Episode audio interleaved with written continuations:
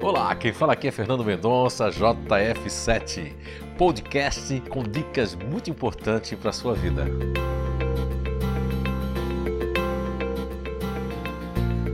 Olá, estamos de volta. Mais um episódio ainda do assunto mecanismos cognitivos.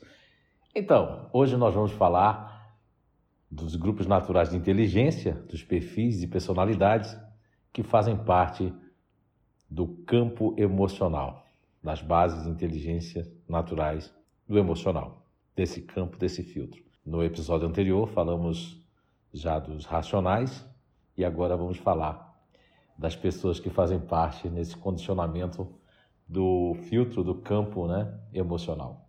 E são eles, né? Temos quatro grupos naturais de inteligência: neutro, emocional, continuador emocional, o diferente e o disponível. Então, as pessoas que fazem parte do grupo natural de inteligência, que nós nominamos de neutro emocional, os seus caminhos cognitivos estão ligados a um neurotransmissor que é mais conhecido como GABA.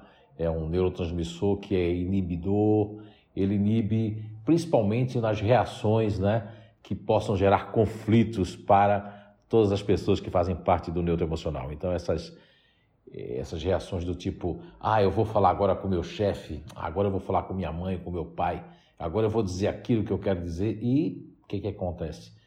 No meio do caminho, o próximo de dizer aquilo, ou de desabafar, ou de reclamar, as pessoas que fazem parte do neuroemocional acabam desistindo e também esse mecanismo cognitivo faz com que na causa traga qualidades maravilhosas como são muito bons ouvintes, né? são guardadores de segredos excepcionais, mas também tem os efeitos ali que podem gerar estresse, podem gerar, inclusive, doenças dermatológicas que são psicossomáticas, que advêm na pele, podem sair no cabelo e são escorioses que podem sair, e inclusive manchas vermelhas, coceiras, dermatoses, tudo por conta de não é, colocar para fora o que sentem e o que estão passando pelo conflito ou pelo trauma ou por algo que estão lhe afligindo, né?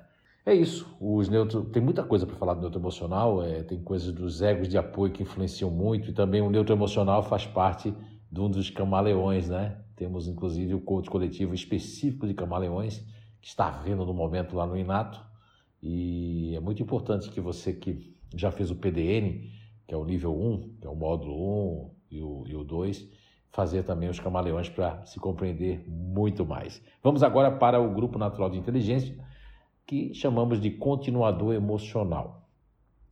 Então, como é que funcionam os mecanismos cognitivos, mais ou menos, aqui, para que vocês possam ter ideia, o continuador emocional, ele tem como uma propriedade cognitiva de guardar e se apegar a coisas e objetos. Isso é, está ligado ao sentimento de, de, de perda e o sentimento de preservação e continuidade das coisas ao seu redor. E muitas dessas coisas, objetos, podem ser simbolicamente, simbolicamente é, um ponto, um gatilho de segurança de estar ali continuamente naquele local. Isso seja um quadro, seja um, um tipo de, de uma louça ou uma cadeira que foi do nono, da nona, do opa, da oma, da avó, do vô, ou aquilo que realmente há aquele apego, que é o gatilho de segurança. Ele pode até deixar você jogar algum objeto fora, mas se você tocar naqueles que são os objetos que trazem segurança psiquicamente, né, para o controle emocional, isso pode afligir a eles de modo que podem vir a ter até nós temos casos aí de eh, ter AVC, ter infarto, né, e, e ter um problema até chegar ao, a óbito né, por conta disso. É muito sério o que eu estou falando.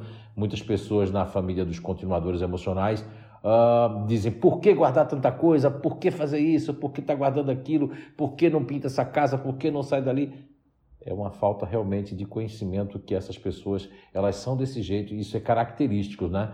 Isso com um convívio de uma pessoa dentro da casa que passar essa segurança até que os continuadores emocionais conseguem se desfazer de algumas coisas se eles é, confiam naquela pessoa né, que está criticando ou que está ali ajudando nesse sentido. Depois nós temos agora o grupo que nós nominamos de diferente. Então, o diferente, como a própria palavra é, dessa alcunha, desse apelido traz, são pessoas que se sentem num conjunto, num contexto cognitivo de único, ou seja, eles têm um poder interior, intrínseco, né, de perceber as coisas, os erros e, inclusive, ser autocríticos.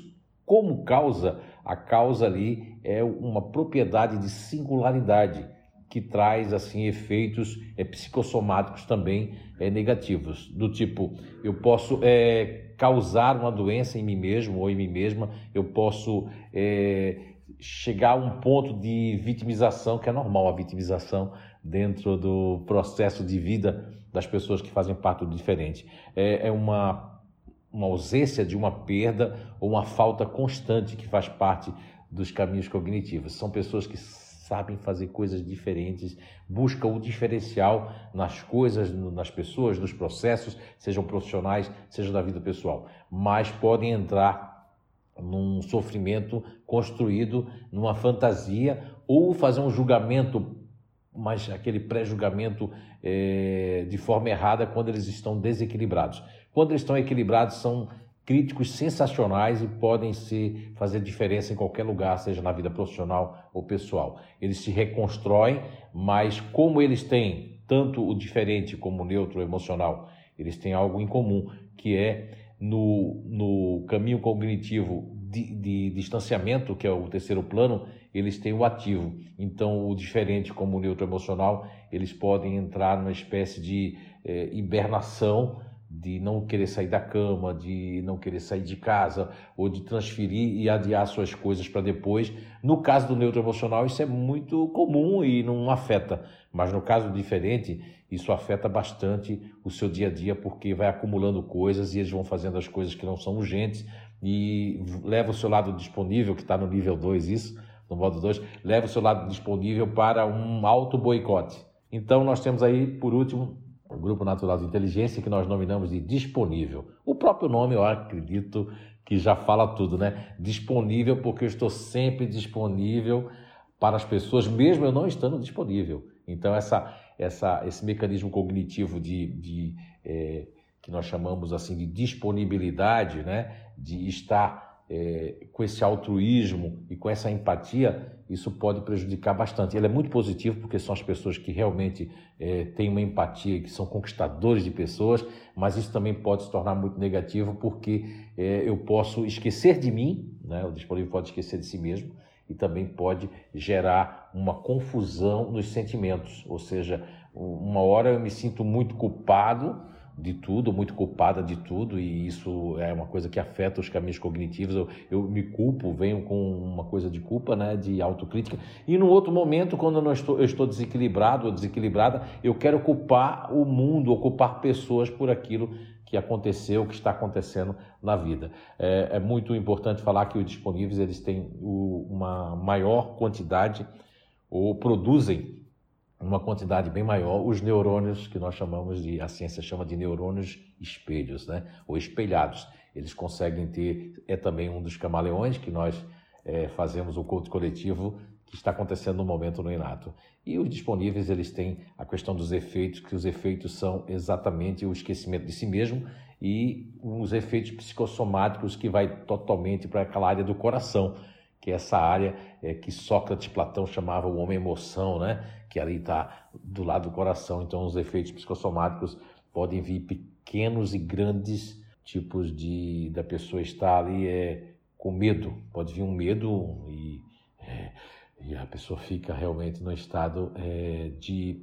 ausência de coragem, que isso eles têm um ego de apoio que a natureza deu para ter coragem para enfrentar as coisas e perdem também um pouco da sua fé dos efeitos ali negativos, né?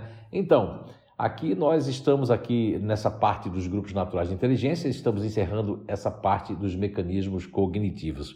Espero que você tenha gostado desses episódios e vamos ter surpresa, né, dos próximos episódios aqui, canal aqui dos podcasts.